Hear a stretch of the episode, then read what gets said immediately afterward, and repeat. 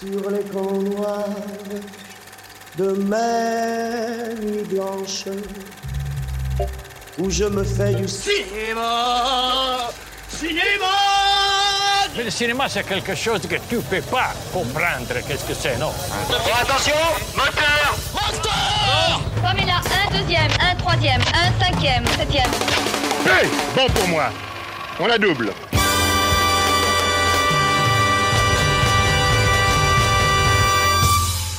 Et bonjour, bonsoir à toutes et à tous et bienvenue dans ce nouvel épisode de Retech, votre émission qui refait le cinéma. Je suis Kev et avec moi pour l'animer, c'est le sidérant et le sidéré Nathan. Salut mon Nathan, comment ça va? Ça va très bien. Et toi, mon Kev? Eh ben écoute, je vais très très bien. On est de retour et en plus on est de retour pour l'épisode 20. Happy birthday. Oh là là, on fait que des anniversaires tout le temps avec toi. C'est ça que j'adore. Exactement. J'hésite même à mettre un petit jingle, tu sais. Et aujourd'hui, pour cet épisode 20, c'est toi qui vas nous, parler d'un film, n'est-ce pas? Exactement, ouais, ben, épisode 20, épisode anniversaire, du coup, film anniversaire. Parce qu'on va parler donc de la valse des pantins de Martin Scorsese. Aujourd'hui, j'ai envie de parler d'un petit réalisateur. Or, c'est les 30 ans du chef opérateur. Je suis persuadé c'est l'anniversaire de la fille du Perchman, en Je suis fait. persuadé qu'une personne a son anniversaire aujourd'hui et je pense à elle, évidemment. Mais non, parce que voilà, la valse des pantins, Martin Scorsese. Et il se trouve que le 18 mai, donc date à laquelle sort cet épisode, c'est les 39 ans du film. Les 39 ans de la valse des pantins. N'est-ce pas, n'est-ce pas formidable? T'abuses. Mais c'est formidable. J'aurais pu attendre les 40 ans, mais j'avoue que ça faisait un petit, un petit moment que euh, le DVD attendait euh, sur l'étagère. Ok, on te pardonne. Donc voilà, donc euh, La valse des pantins, Martin Scorsese, petit réalisateur méconnu, des, seulement ça. connu par quelques cinéphiles. Film indépendant poussiéreux. Je vais beaucoup en parler de lui parce que vraiment personne ne le connaît. Non, non, euh, évidemment, on va, on, va, on va parler longuement de la valse de- des pantins, mais avant ça, on va se mettre un peu dans l'ambiance Mhm. du stand-up des années 80 et en s'écoutant un bref extrait de la bande-annonce. Et on, on en reparle juste après.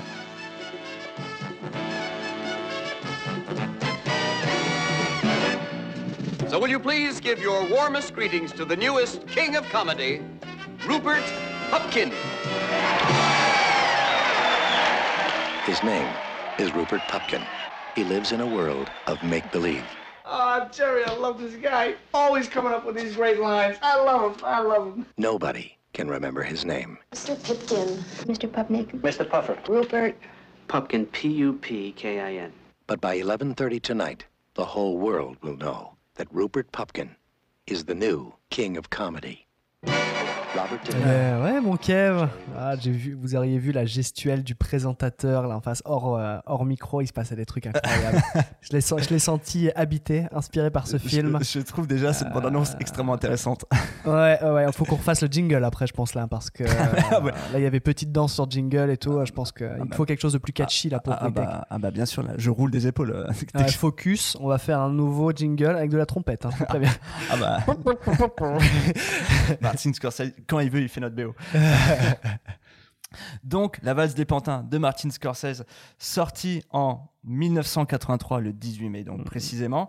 Euh, King of Comedy, dans sa version originale. Donc, c'est l'histoire de Robert De Niro, alias Rupert Pupkin. euh, Ah, toi, tu l'as bien dit, Ouais. euh, le nom. Merci. C'est bien. qui est en gros un, un employé de télécommunications, c'est même pas tellement important, mais qui rêve de devenir le nouveau roi du rire. Et en fait, il va, il va solliciter à la sortie d'un studio de, de production télé un animateur d'un célèbre talk show humoristique en la personne de Jerry Langford, euh, joué par Jerry Lewis. Et en fait, il va un peu lui forcer la main pour qu'il accepte de le faire passer dans son émission, tout ça. Mhm. Euh, on va revenir dessus, mais par la force des choses, il se retrouve dans la même voiture et où il va essayer de le convaincre de- de- d'a- d'aller dans son émission. Et en fait, euh, tout le film, c'est ça, c'est qu'il va constamment échouer à réussir à avoir un, en- un entretien avec lui. Et, Ah oui, c'est un bon loser, ouais. Ouais, c'est ouais, voilà, c'est un bon raté euh, comme, Ouais. comme, comme on aime. C'est assez rare de voir Robert De Niro dans, dans ce rôle. Ouais, clairement. Et donc, en fait, à partir de ce moment-là, Robert De Niro va tout simplement décider de- d'enlever euh, Jerry Lockford euh, et en guise de rançon, demander au producteur de la chaîne télé de, de lui accorder, par la force des choses, un, un créneau dans cette Mhm. émission pour pouvoir faire son, son petit numéro et prouver au monde entier qu'il est vraiment le, roi King du rire. Ouais, bien sûr. Donc voilà, euh, moi déjà une petite question là juste pour toi mon Nathan, Mhm. Euh, est-ce que c'est la première fois que tu vois ce film? Ouais, tout à fait. J'en avais Ah, même me jamais entendu parler. Waouh, d'accord. Carrément. Ouais, ouais, donc je l'ai, je l'ai totalement découvert euh, grâce à toi, mon Kev. Ah je suis très très content. Et ben très bien. Moi pour le coup, euh, vieux, moi j'avais déjà vu ce film il y a quelques années, mais euh, étrangement je me rappelle plus du tout dans quel contexte ou ni ou comment. Je pense tout simplement euh, parce que Martin Scorsese, j'avais été un peu curieux Bien et, sûr. et je, tu peux voir la jaquette du DVD à côté de toi. J'avais été assez intrigué par euh, cette pochette où on- Inattendu pour Ouais. un Scorsese aussi, encore une fois. très warholienne. euh, Ouais, ouais, totalement. Voilà, avec euh, quatre, quatre photos de, de Robert De Niro avec sa petite moustache et, et derrière un- Et sa coupe de merde. fond. Ouais, ça coupe de un- donc voilà, donc c'était moi ça m'avait beaucoup intrigué, tout, et je me suis lancé dedans vraiment un peu euh, sans rien savoir de ce film. Et j'avoue que euh, en y ressentant, ça m'avait beaucoup marqué. Et je m'étais dit euh, qu'un jour j'en parlerai. Et j'ai décidé de en parler pour cet épisode anniversaire. Ça, c'est beau. Donc euh, C'est ça pour faire la petite danse sur le jingle. Exa- exactement, ouais. Bon, les auditeurs, vous savez que j'ai l'habitude toujours de parler un petit peu des réalisateurs euh, quand je présente un film. Là, Martin Scorsese, je vais pas trop le faire parce que euh, Scorsese, avec ses 30 films, euh, une histoire euh, assez gigantesque et sans parler des séries, des documentaires et tout qu'il a produit. Ouais, enfin, quand même, euh, Sixième Sens, le deuxième Star Wars. Tu connais un peu le cinéma, toi, Nathan? Je connais bien. J'aime bien. Mais euh, disons qu'il faudrait euh, euh, qu'on passe 8 heures sur, sur Scorsese pour parler de tout ça. ouais, ouais. Mais ce qu'on peut faire en revanche, c'est contextualiser euh, Exactement. la valse des pantins qui vient juste après euh, Raging Bull. Mhm. Donc autant dire donc euh, Raging Bull et avant ça on avait New York New York et avant ça Taxi Driver. Donc Ouais. autant dire qu'à ce moment-là déjà Scorsese c'est un petit peu euh, le roi du pétrole. Oh, il est déjà sur le, Donc, sur le devant de la scène. Donc voilà, De Niro il vient d'avoir l'Oscar du meilleur acteur pour Raging Bull. Ouais. Donc en fait euh, tout Ils le monde dit, viens, on refait un film, quoi. Ouais, ouais. Et, euh, et c'est pas si- ça n'a pas été si simple que ça. Mmh. Ce qui est très étonnant, euh, on peut le dire déjà en vous présentant là, le, le pitch du film, c'est que c'est une comédie. Alors c'est une comédie dramatique, mais ça reste quand même un, un film euh, comique à certains égards qui est très différent de ce qu'on a pu voir donc entre Raging Bull et Taxi Driver par Mmh. exemple. Ah oui, totalement. Ce qui surprend euh, de la part de Scorsese. Mais en fait, c'est Robert De Niro qui euh, propose ce projet à, à Scorsese, qui en fait a Ah envie de retravailler avec lui au plus vite. hein, évidemment, c'est, enfin, c'est, ces deux-là, c'est, euh, Oui, oui. c'est c'est l'artiste et s'amuse. Hein, c'est, ça. c'est vraiment Surtout ça. à cette époque. hein. Et en fait, De Niro essaie de convaincre euh, Scorsese que c'est un projet qui puisse tourner très très vite, très rapidement à New York, tout ça et tout. En fait, Scorsese à ce moment-là, il est épuisé, mais il est euh, au bout de sa vie après Raging Bull. Et Mhm. en fait, euh, entre le rythme Taxi Driver, New York, New York et Raging Bull, il, euh, ça s'est fait en 5 ans. Et entre euh, la promotion des films, les tournages, la production, Il n'a pas eu le temps d'aller en vacances à Saint-Jean-de-Luz. le... exactement, ouais. À, grand, à grand regret d'ailleurs. Donc euh, il, est, il est vraiment au bout de sa vie, il est complètement épuisé. Et en fait, au départ, il refuse. Il refuse ce Ah ouais. projet. Et c'est super intéressant que ce soit euh, De Niro qui ait voulu camper ce rôle, quoi. ouais, en fait, j'aurais pas cru. en fait, c'est un scénariste euh, d'une émission télé qui s'appelle Sesame Street. Peut-être Mhm. que tu connais. C'est une sorte d'émission pour enfants aux États-Unis qui est un petit peu comme le Club Dorothée. Et qui est, qui est ultra reconnu là-bas. Et en fait, le scénariste de cette émission écrit un, un scénario de- son côté sur euh, comment dire euh, la célébrité, le quart d'heure de gloire à la télévision et un Mhm. peu la médiatisation, tout ça. Et le montre à Robert De Niro à une soirée. Et De Niro, il adore le script, mais vraiment, il le trouve génial. Et donc, en fait, il, il veut acheter le, le script à, à ce scénariste qui s'appelle euh, Paul D. Zimmerman. Et, euh, et donc voilà, donc euh, il arrive à acheter eff- effectivement ce, ce script et il le propose à Scorsese, donc il refuse. Et ensuite il le propose à euh, Milos Forman, qui lui préfère Ah ouais. partir sur Vol au-dessus d'un nid de coucou. Je comprends pas. Voilà. Et il le propose aussi à Michael Cimino, qui lui Ah, en wow. fait est- monde, quoi, peu était trop chaud pour le faire. Ah ouais? Mais il se trouve qu'à ce moment-là, il était un peu coincé euh, sur un projet un, un peu compliqué. Les auditeurs, les auditeurs peut-être le connaissent, Les Portes de- du Paradis. Oula, bah oui, son- ça va être son chant du cygne d'ailleurs, le pauvre. Ouais. ça, ça va être compliqué de bout en bout. C'est ça. Donc, euh, et finalement, euh, De Niro revient vers Scorsese, qui entre-temps est parti à Rome se ressourcer un peu et, Bien sûr. et veut même faire un documentaire à ce moment-là sur, euh, sur les nonnes euh, au Vatican. Enfin bref. Ah ouais, d'accord, il a mangé un peu trop d'arancini, euh, il, il s'est perdu en est, voilà, il Trop de vacances, euh, Martin, Il faut retourner là. Faut retourner. faut retourner au boulot, tu vois. Ouais, ouais. faut retourner au front. Mais euh, donc en fait, et, il lui repropose ce projet et là, euh, pour Scorsese, c'est un peu plus évident pour lui. Il se dit, en fait, il y a un truc à faire avec, Mm. ce, avec ce film. Donc finalement, il accepte. Il dit, oh, je prends ce, ce petit bébé.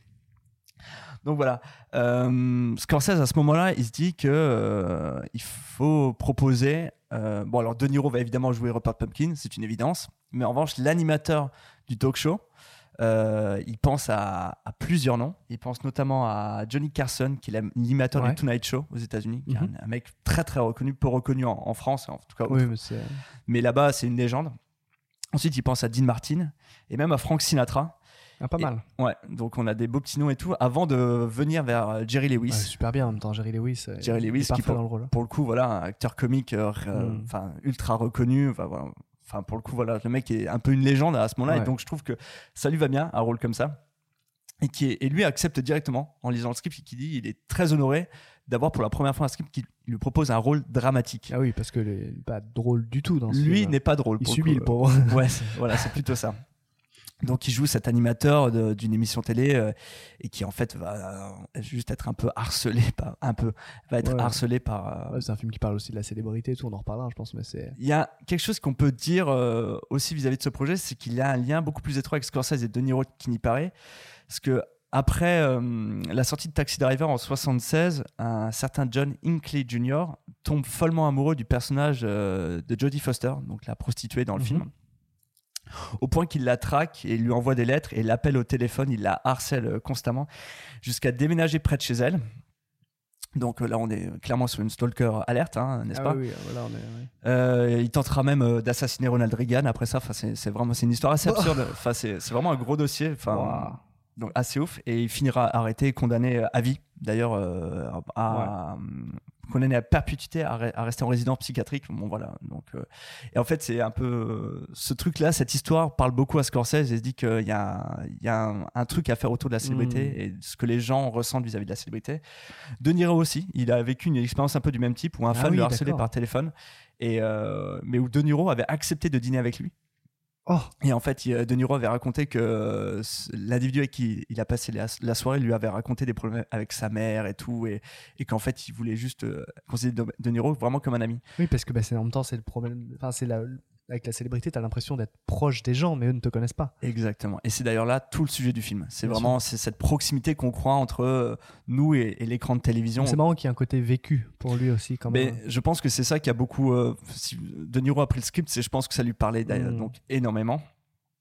Donc, donc voilà, donc c'est des faits divers assez euh, étonnants et qui du coup, je pense, euh, font prouvent que pourquoi ils ont décidé de, faire ce, de faire ce projet.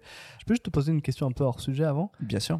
Je voulais te demander, mais tu l'as, toi, tu l'avais découvert où ce film Juste? Euh, moi, je l'avais découvert vraiment un peu comme ça au hasard. C'est vraiment Au hasard, vraiment, ouais. Ouais, ouais. je- D'accord, ok. il me- si je m'en rappelle bien, j'avais été voir l'exposition de Martin Scorsese à la Cinémathèque et je Ah, crois. il le mentionnait, quoi. Ouais, et je, me- je me demande si c'est pas à ce moment-là que je m'étais dit tiens, il faudrait que je vois ce film Mm. qui a l'air de beaucoup m'intriguer.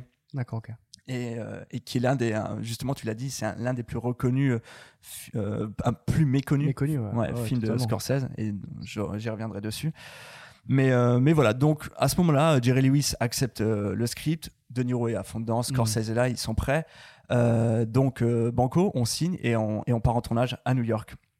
C'est assez fascinant parce que j'ai découvert que le film a été tourné en 20 semaines au printemps et à l'été euh, 1980 Ah. 20 semaines Ouais, mais avec des horaires inhabituels, puisqu'il ne tournait que de 16h à 19h tous les jours.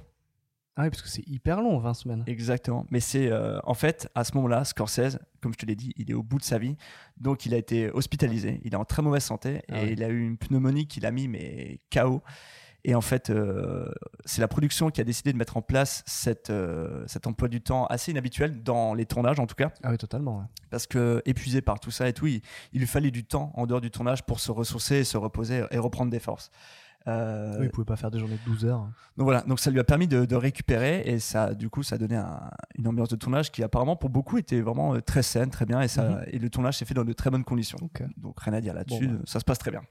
Ce que j'aime du coup avec, avec ce film, euh, c'est qu'en fait on reste du coup sur des thématiques qui font déjà partie du cinéma de, hum, de, de Martin Scorsese. Déjà, moi je trouve que le personnage de De Niro, il est pas si différent de, Travis Bickle, donc le personnage de, Taxi Driver. Oui, c'est ce que j'allais dire tout à l'heure. C'est pareil, c'est que c'est quelqu'un qui est en, décalage, qui est aussi euh, qui a un, passe, un passé compliqué, c'est quelqu'un de seul aussi. Quoi. Ouais, il y a un truc quelqu'un un peu, d'asocial et de euh, très seul effectivement ouais.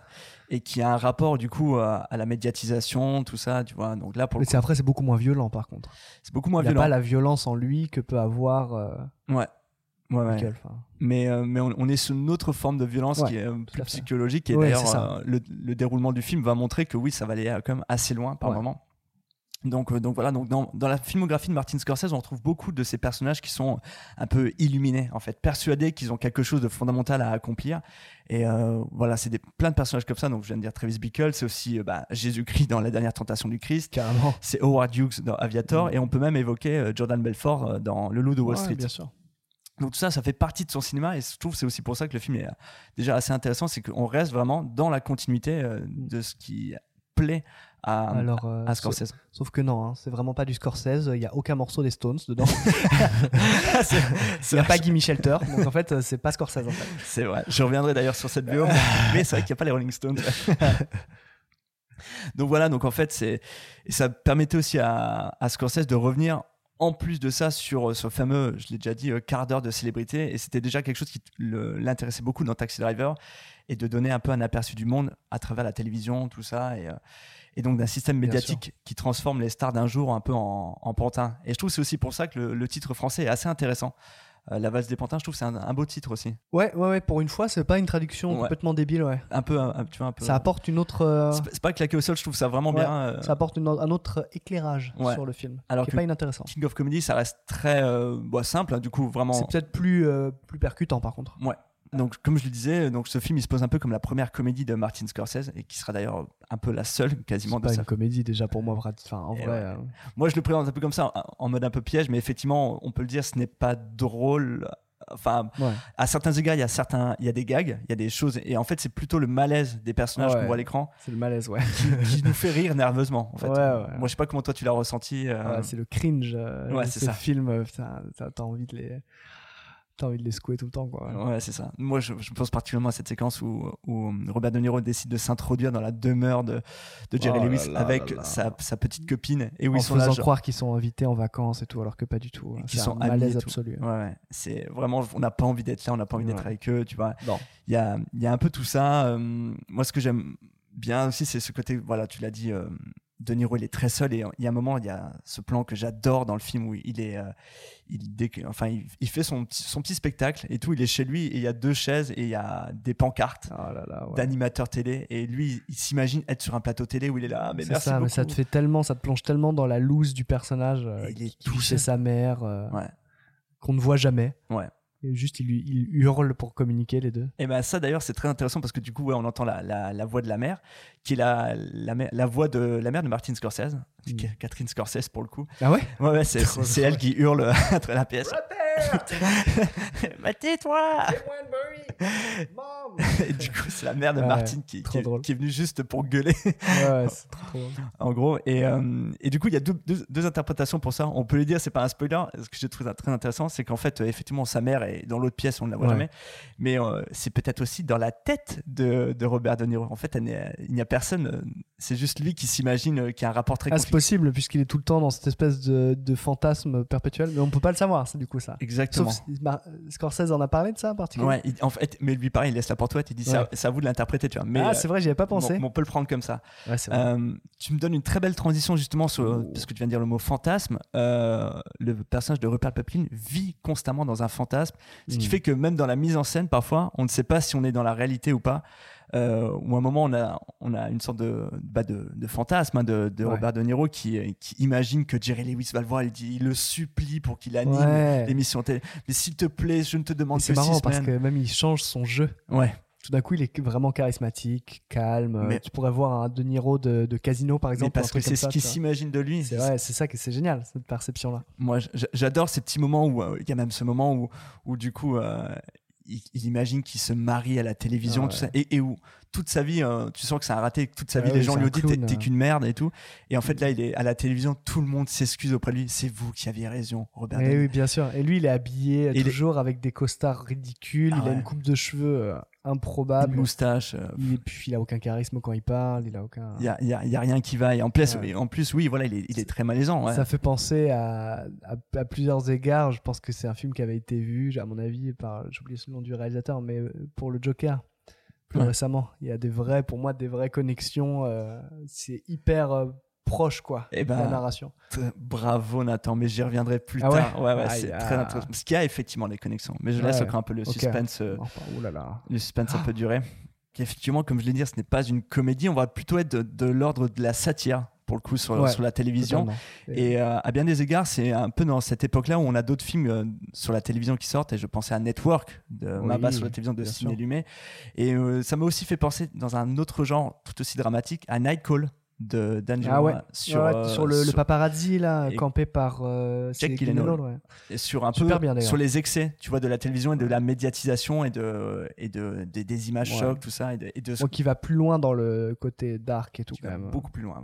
Mais euh, voilà, ça, ça me fait penser un peu à, à tous ces excès et Mm. ces dérives de la télévision, en tout cas. Mais pas, pour moi, il n'y a pas que les dérives de la télévision. hein. C'est aussi un film qui parle euh, du phénomène horrible de, des fans, en fait. Ah ben, alors, tout à fait, absolument. ouais. C'est- Pour moi, c'est même plus, encore plus ça qui est au cœur du truc. C'est que ça montre à quel point c'est, euh, ça peut devenir horrible, ce phénomène de, ouais, de, de, de la, de- du, du fan qui ne connaît pas la personne, mais qui est persuadé que, qui s'auto-persuade qu'ils ont une proximité euh, Ah ben, euh, hallucinante, qu'ils sont meilleurs amis ou amants. ou- oui, c'est ça, c'est le, le fan system. En plus, euh, il y a n'y a, pas que lui en creep. Il y a aussi une femme hmm. qui, elle, est amoureuse, qui est persuadée qu'en fait, s'il lui parle pas, c'est parce qu'ils ont des problèmes de communication, machin, mais qui est, une- qui est effrayante, tu vois. Ouais, tu donc- sens que c'est des gens qui sont tout cassés par leur enfance, qui sont seuls, qui sont. euh, qui- et voilà, en fait, c'est un film qui est effectivement sur ces gens qui sont désespérément seuls, et c'est un peu l'une des thématiques de, de ça, c'est-à-dire que euh, même Jerry Lewis, pour le coup, est un homme qu'on le voit quasiment tout le temps seul. Ouais. Même quand il appelle ses producteurs, ils ne lui répondent pas. tu Ouais, vois. ça fait pas du tout envie, euh, sa, sa forme sa, de sa vie ne fait pas envie. ouais. En fait, tous les personnages qu'on voit dans le film, et donc tu parlais de, de cette fan un peu euh, hystérique, euh, qui est donc jouée par Sandra Bernard, qui est vraiment très bien aussi pour être Ouais. euh, elle est creepy. Hein.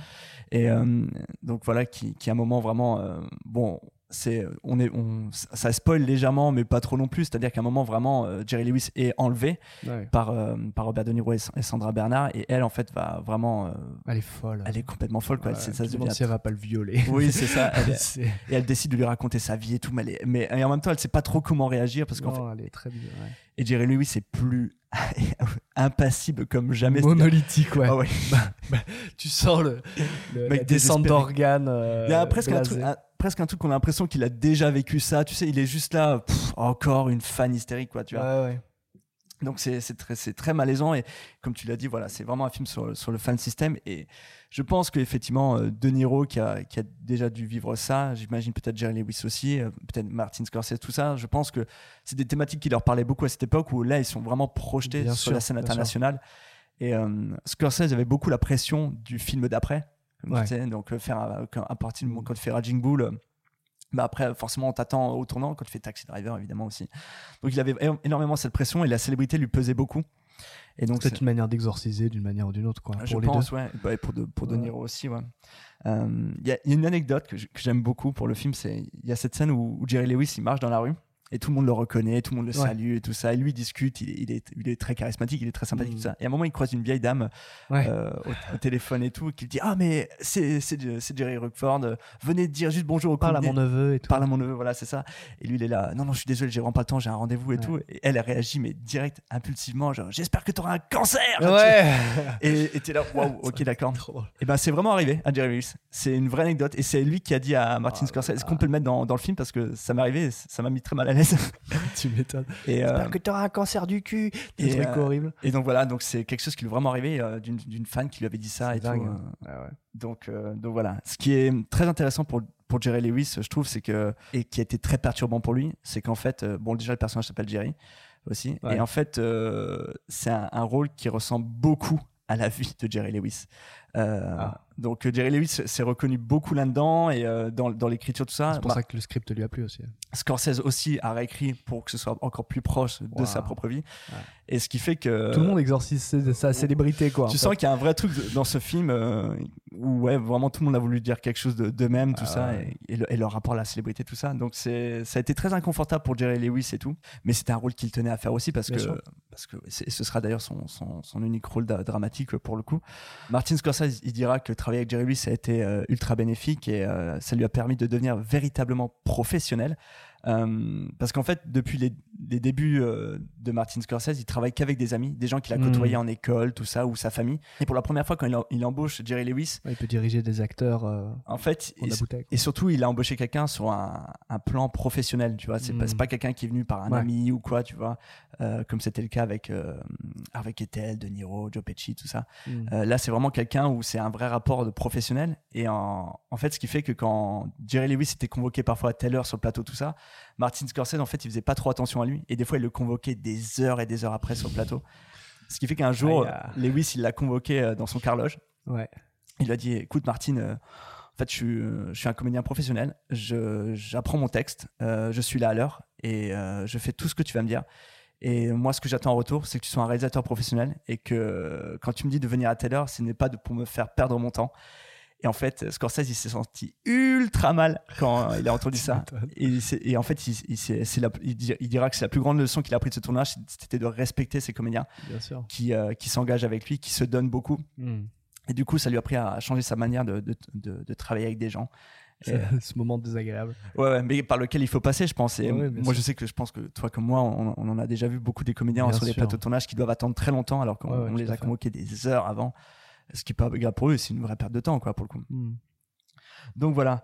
Euh, donc c'est vrai que là, j'en ai parlé un peu sans vraiment trop en parler, mais voilà, moi, tout le, tout le casting et tout, moi, je, je les adore. De Niro, il a, il est une fois de plus, il est incroyable. Moi, je l'adore dans un rôle qui est vraiment à contre-courant dans ce qu'on a pu voir dans Raging Bull pour le coup. Il est délirant de, de gênance. Sandra Bernard, c'est incroyable à quel point elle Ah ouais. pousse très loin dans, dans le malaise. Jerry Lewis, je le trouve impeccable. Ouais, ouais. C'est, il est euh, Parfait. Totalement crédible à 100%. formidable et tout. Euh, notons un petit caméo de, de Martin Scorsese qui joue le réalisateur de l'émission euh, J'ai de. pas fait gaffe. c'est- c'est- c'est- il a une petite barbe noire et tout et, euh, et Ah ouais, ok, peut-être. il, a, il a un petit caméo, tu le vois à un moment, il est là, oui, gaffe. alors on va faire ça, machin, tout ça. Et, Trop drôle. Et donc ils lui disent genre ben justement De Niro il va venir et tout, il est là bon ok d'accord on le mettra à tel moment tout ça. Mm. Bon bref Euh, et on a aussi euh, ça c'est juste pour l'ane- enfin pour l'anecdote c'est même pas tellement l'anecdote mais chez les hacks qui est euh, qui avait un petit rôle qui joue la secrétaire assistante de production de Judge Jerry Mhm. Lewis qui ne fait que dire non à, à Robert Ouais. De Niro. Et en fait c'était l'une des trois drôles de dames de la fameuse série télévisée. Ok. Voilà. Probable. Est-ce que c'est son anniversaire, peut-être, Kev? Je sais pas. Certainement cette année c'est son anniversaire. son anniversaire. J'espère qu'elle n'est pas décédée. Ah, c'est possible. Donc voilà, euh, moi je voudrais faire encore un dernier petit point sur, sur le film et savoir un peu ce que toi tu en penses, Nathan, sur un peu tout le contenu, sur euh, justement sur la célébrité, tout ça. Qu'est-ce que toi ça t'a inspiré, ce, Bah écoute, cette vaste des pantins? euh, j'ai trouvé que c'était un que c'était un Scorsese très atypique, Mm. euh, qui euh, va au cœur de son sujet Mhm. et euh, qui le traite vraiment bien. Et en plus de ça, j'ai trouvé De Niro vraiment surprenant dans ce rôle-là. Ouais. Euh, je l'attendais pas du tout euh, dans ce, dans ce ton-là. Et je trouve que c'est. euh, parce que nous, bon, après, voilà, le, le De Niro vieux, on le connaît un peu plus. Euh, Mm. voilà, un, Un peu plus pantouflard. un peu pantouflard, machin et tout. Ouais. Mais là, aller au fond de, de ce truc-là, de la loose, quoi. Ouais. Euh, je trouvais ça vraiment fort et en plus tu crois vraiment à ce personnage. Il y a un Ouais. truc que c'est très fort. Après moi j'ai plus de mal, c'est mais c'est lié à- qu'à moi le film je trouve énormément de belles qualités mais j'ai du mal avec les histoires de gros losers en fait. Mm, ok. C'est toujours les c'est des films euh, et surtout quand c'est très cringe Mm. euh, parce que là c'est puis il y a des scènes incroyables. Enfin c'est tellement bien fait. Et mais du coup moi j'ai du mal avec le cringe comme ça à fond et et, euh, et la loose mais j'ai adoré découvrir ce film. Mm. Euh, et en vrai, ça me fait découvrir ouais, une nouvelle facette de, à la fois de Scorsese et à la fois de De Niro, Ouais. qui sont vraiment intéressantes. Si- Je pense que si vous voulez vous, vous euh, peut-être ouais, un peu euh, avoir un regard différent sur ce, sur ce réal et ce, cet acteur qu'on connaît tous, c'est c'est pas inintéressant. Ah, quoi. si, vous- si vous adorez De Niro, ouais, Ouais. il faut voir ce film. hein, Ça, c'est une certitude. ouais. Et qui, qui a d'ailleurs, euh, c'est toujours cette fameuse méthode, mais qu'il a, il a mis en pratique euh, l'acteur studio. Ouais. Du coup, il avait passé euh, quelques semaines à, à faire du stand-up, euh, à faire Ah. des trucs, tu vois. Il a, il a fait des, il a fait des trucs apparemment cringeants aussi. C- cette méthode-là me fait toujours halluciner, mais apparemment, il aurait, Ouais. il aurait été dans la rue en allant voir des gens et dire Est-ce que je peux dîner avec vous ce soir Waouh Bon, remarque, c'est De Niro, hein, tu dis oui. C'est De Niro, tu dis oui. Surtout qu'à ce moment-là, il a- l'Oscar, tu sais. Ouais, c'est ça. tu te dis Bon, d'accord. Ouais. Mais ça met en termes de cringe et tout, du sujet et tout. Donc, comme je te disais, ça m'a fait penser au Joker un peu. Ouais. On va en- tu peux en reparler si tu veux, mais j'ai ça m'a fait penser aussi à Man on the Moon, Ouais, bah alors, alors tout qui est à le fait. film du cringe ultime, mais qui est mon film préféré du cringe ultime. Ouais, moi, moi c'est pareil. C'est, euh, je pense que même à, tout moment, un jour, c'est- on reviendra peut-être sur Man on Ouais. the Moon. Mais euh, effectivement, il est, il est dans cette continuité-là aussi. C'est bah, déjà parce qu'on est, on est sur le, le milieu du stand-up, donc de- du rire et de la télévision et tout, de, de ce que, et du regard Mm. des spectateurs et de soi sur soi. On de- parle pas de la- forcément autant de la célébrité, etc. C'est d'autres choses encore qui sont Ouais. évoquées, Ouais, ouais. mais euh, mais ça m'y a fait penser quand même pas mal, Mm. j'avoue. Ouais, et- mais plus particulièrement pour moi, les vrais fils rouges, c'est avec le Joker, quoi. Oui. Où tu sens qu'il y a, il y a une vraie euh, paternité euh, spirituelle. euh. Avant de parler du Joker, il faut savoir que ce film, euh, aussi sous-estimé soit-il, il a eu un gros impact sur De Niro parce qu'en fait, il rejouera plus tard dans un film en 96 qui s'appelle Le Fan de Tony Scott, un supporter un peu excessif de baseball. Tu connais ce film? Ouais, je le connais. Hmm, avec Wesley Snipes, Ouais. euh, voilà. Donc il joue de nouveau un rôle d'un mec un peu, euh, un peu trop fan à notre goût. Mais c'est plus tard que le parallèle est le plus frappant puisque en 2019, donc il y a le Joker de Todd Phillips où Robert De Niro joue cette fois-ci l'animateur d'une émission euh, Eh oui. Et où c'est euh, Joaquin Phoenix qui joue euh, et qui joue bah, le, donc le Joker et qui joue un mec qui veut faire du, du stand-up et Bien sûr, qui veut faire rire à la télévision tout ça. Obligé de. voilà. C'est juste Euh, c'est Jerry Lewis qui est remplacé. et- Exactement. À savoir que De Niro, pardon, pas De Niro, Scorsese était producteur sur le Joker de Todd Phillips Ah, c'est drôle, je l'ignorais ça. au départ. Après, il a abandonné le projet pour plusieurs raisons, mais au départ, c'était ça. Ah. Et Todd Phillips ne, s'en cache même pas. hein. Il a dit que La valse des pantins euh, a influencé euh, énormément Ah ouais, euh, le. Joker. Pour lui, c'est sa plus grande inspiration. hein. Bah, ça se voit. hein. Et le fait que De Niro accepte de jouer ce rôle-là, c'est très intéressant parce que du coup, il, il inverse les rôles. Mm. Et Et en je- plus, il est tellement bien dans le Joker, euh, Ouais, je trouve. Il, va, il est plus sombre que. Bon, tout le film est plus sombre aussi, le Joker, que la valse des pantins, mais il est, ça, c'est un Jerry Lewis plus, euh, Ouais. Plus dark, quoi. Moi, j'aime beaucoup le Joker. Je trouve c'est un film très Mm. intéressant euh, qui dénote des films de super-héros un peu. Des, C'est des- pas un film de c'est pas un film de super-héros déjà, mais qui reste dans, tu sais, dans cet univers de super-héros Ouais. et, de, et de méchants. Donc, C'est le premier qui réussit à en sortir, quoi. Ouais. Le- Vraiment le seul et le premier. Je trouve qu'il y a vraiment que peut-être quelque chose d'intéressant à voir la valse des pantins et Joker à- à- d'affilée. Ouais, c'est vrai. Il y a presque une, c'est presque deux faces d'une un même pièce, diptyque, ouais. ouais. Ouais. Donc, euh, et puis de voir De Niro dans, dans ces deux rôles. C'est vrai. Tu as très bien vu la, la connexion et tout. euh, C'est vrai qu'elle est, elle est assez évidente. Donc maintenant, euh, mon cher ami, la valse des pantins, euh, maintenant la question qui, qui fâche dans Retech, Mhm, mhm. c'est bide ou pas? Oh oui, oui, oui. Après Ranging Bull, euh, ah, quoique, il peut un peu surfer là-dessus. euh, mais je pense que la thématique et tout, c'est pas forcément ce que les gens attendaient de, de Scorsese. Donc je, je dirais au moins une demi-teinte. Écoute, déjà, on peut, je l'ai même pas évoqué, mais c'est vrai que c'est 20 millions de dollars de budget pour ce film. le- Ouais. Donc euh, pour un Pas film mal. qui, qui- pour un film qui pour le coup, Après 20 semaines de tournage, ça coûte cher. hein. ouais. Alors t'as Plus ça, que 7, quoi. t'as ça aussi. Et Scorsese avait délibérément voulu ne pas être très cinématographique dans son approche. Et ça se sent parce que Ouais, totalement. Euh, on est sur des plans qui restent très. Lui, il le dit, hein, et c'est vraiment. classique. C'est ses mots, c'est il voulait montrer la platitude de la télévision. Ah, pas mal. Donc, euh, donc il voulait rester sur ce truc-là et tout. Et son chef-op était là. Il lui disait genre, mais non, mais toi, t'es un réalisateur sophistiqué, tu fais du cinéma et tout. Tu vois, il lui disait non, non, mais là, il faut qu'on fasse C'est un pas le sujet, ouais. Ouais, c'est pas le truc, tu vois. Donc on reste Ouais, sur quelque chose de plat. bien, et ouais, c'est vrai qu'on est sur quelque chose d'assez simple. C'est pas des grands plans, tu vois. Ton Il y a quand même des belles. Enfin, il y a des plans il y intelligents. a quand des même. belles choses. Je pense à un moment où il est là, tu le vois de dos en train de, de, de faire son stand-up face à un- du papier peint qui représente une foule, des choses comme ça. Il y a, il y a des, des vrais trucs quand même. J'adore ce plan. Moi, je suis très Ouais. très fan de ça. Et euh, t'as celui avec les pancartes est assez fou parce que lui tout est en couleur primaire, tout est un peu concon dans les couleurs, les trucs et tout, mais du coup ça crée une espèce Ouais. de- d'univers assez euh, assez visuel quand même assez marquant. Ouais, ouais, c'est clair. Donc malgré tout, 20 millions de dollars de budget. Ouais. Euh, allez, on tue le suspense. C'est le plus gros bid de la carrière de Martin Scorsese. Yes. C'est le- film littéralement où Martin Scorsese s'est dit j'arrête tout. Enfin, Oh. après ça, il s'est dit Ça, ça aurait été dommage. ouais, c'est clair. Et euh, en gros, c'est le plus gros échec de sa carrière.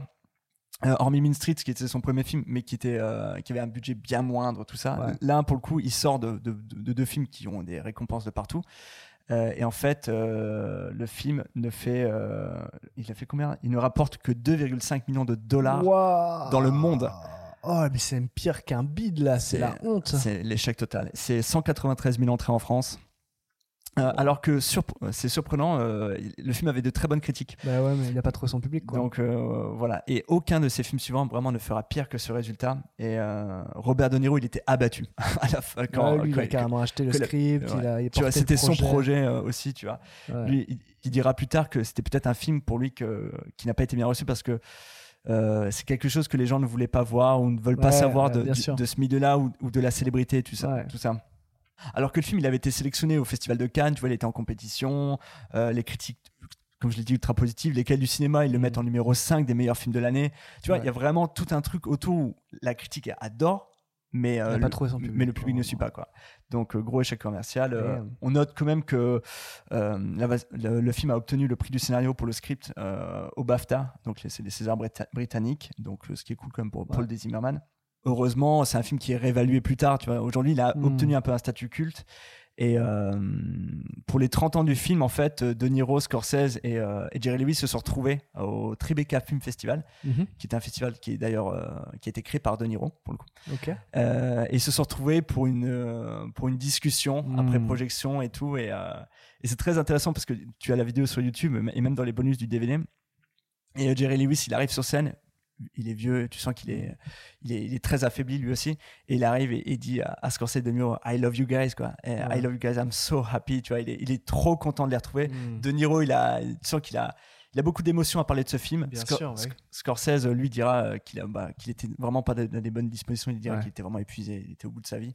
Il dira malgré tout que c'est la collaboration qu'il préfère avec euh, De Niro, où c'est là qu'il a, il a donné le plus. C'est leur projet le plus personne. Et c'est vraiment un truc Ouais. qu'ils ont fait à deux, je pense. Ouais. C'est le scénario, la totale, tu vois. Mm. Je pense qu'il y a vraiment un truc où, où ils, sont, ils ont été très euh, contents de bosser ensemble.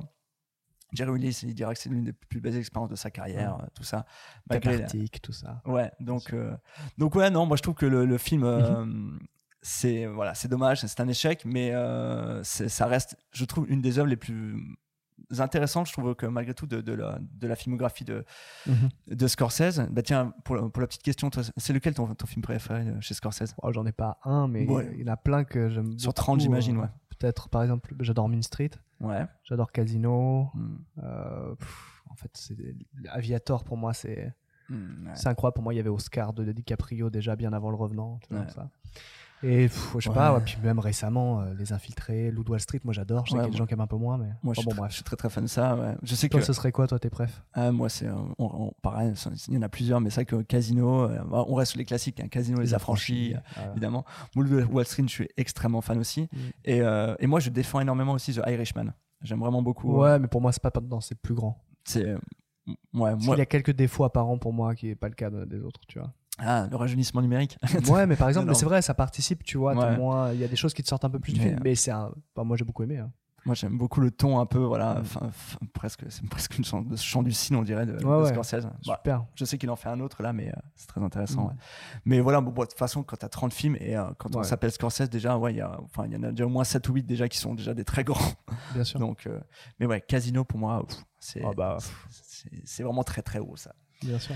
Euh, donc voilà, donc dernière petite info pour dire, euh, c'est le distributeur Carlotta Film qui avait ressorti le film en, en mai 2011 dans une copie neuve euh, et qui était sorti aussi au cinéma. Mhm. C'est l'édition que je possède, que tu as pu voir et tout. Elle est très intéressante pour ceux que ça intéresse. Voilà, il y, a des beaux- il y a vraiment des beaux bonus. Il y a un entretien de 35 minutes il y a, avec De Niro, Jerry Lewis et, euh, et Scorsese. Scorsese et Sandra Bernard font aussi une petite discussion sur le film. Et il y a, il y a 38 minutes de scènes coupées. Donc, euh, Ah, waouh. donc il y a vraiment beaucoup de choses, des trucs encore un peu cringeants qui étaient évidemment, euh, en fait, tu, tu sais pourquoi c'est coupé, c'était pas nécessaire. D'accord, ok. C'était trop, quoi. C'est intéressant de les voir comme ça en bonus, mais c'est vrai que tu te dis dans le film ça aurait été trop. T'as un exemple d'une scène là?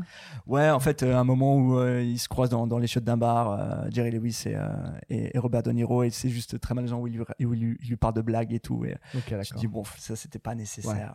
tu vois, on a déjà beaucoup de choses dans le film. Ouais, c'est déjà... le film est assez équilibré en plus, donc. Ouais, ouais. Donc, euh, donc voilà. Euh, avant de conclure, euh, mon cher Nathan, est-ce que tu as encore quelque chose à dire sur ce film? Bah non, merci de me l'avoir fait découvrir. Écoute, un de plus de, de Scorsese, donc euh, c'est chouette. Toujours, euh, toujours sympa de, Ouais. de, de, de- de se faire ces petites découvertes comme ça. Ouais. Donc euh, ah, voilà, hâte de voir les prochaines recos. Eh ben, je suis très très content qu'il t'ait plu. Voilà. Bah, à nouveau les auditeurs, ouais, c'est bon. Tous les films dont on parle ici, de toute façon, ce sont des recommandations. Mais celui-là, si vous êtes fan du cinéma de Scorsese et tout, bah, celui-là, c'est peut-être celui qui euh, qui va vous le peut-être le plus vous surprendre justement Mmh, et, euh, et qui vaut vraiment le détour pour la performance de De Niro Ouais. et de Jerry Lewis. Mmh. euh, je trouve vraiment remarquable. C'est si vous avez aimé, comme je l'ai dit, Network, euh, Mamba sur la télévision et euh, toi tu l'as dit aussi, Man on the Moon, c'est c'est un film à voir. Euh, Qu'est-ce qu'on peut euh, si, bien sûr, évidemment, je voulais parler encore de, de la BO du film. Ah, je le savais. Parce que c'est Scorsese, évidemment. Donc évidemment, Scorsese, euh, il nous, il nous gâte. hein. Il y a Ouais, où- C'est vrai que la BO est bien. ouais. une petite BO où se côtoient la pop et le jazz. Donc on passe des, des Baby King aux Pretenders, on a du Talking Heads, on a Frank Sinatra. Mais moi, je vais, je vais conclure sur un petit extrait d'un- du grand Ray Charles avec un, un morceau qui est au début du film qui s'appelle Come Rain or Come Shine. Et euh, voilà. Et donc avant de conclure là-dessus, on va rappeler une dernière fois qu'on est sur Facebook, Instagram, Twitter. euh, et qu'on est sur plein d'agrégateurs de podcasts, donc Spotify, Deezer, Amazon Music, que je n'avais pas rappelé la dernière fois. Il y a Post, euh, Podcast Addict, Castbox. euh, voilà, je crois que je les ai un peu tous dit maintenant. Ouais. Et on est évidemment toujours sur, sur Google. Très simplement. Le Google. Le Sur, web. sur les internets. Voilà. Exactement. Donc si vous surfez sur les internets, n'hésitez pas à venir mettre un POC ou un Wiz. Ça, c'est un truc que de Pumpkin aurait pu dire. Donc voilà, merci à vous de nous avoir écoutés. Euh, N'hésitez pas à nous faire des petits retours. Voilà, je vais essayer d'être Ouais. un peu plus euh, régulier sur les réseaux, tout ça. Et, euh, et voilà, et on, on est preneur des petites recommandations, tout ça. Et on se retrouve très très vite pour oui. des, des prochains épisodes. Voilà. Et on vous dit à la prochaine. Et Bye bye.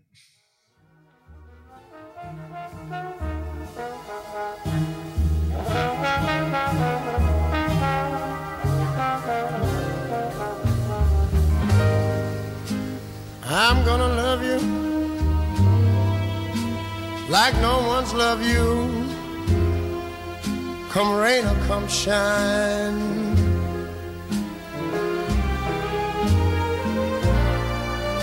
High as a mountain, deep as a river. Come rain or come shine.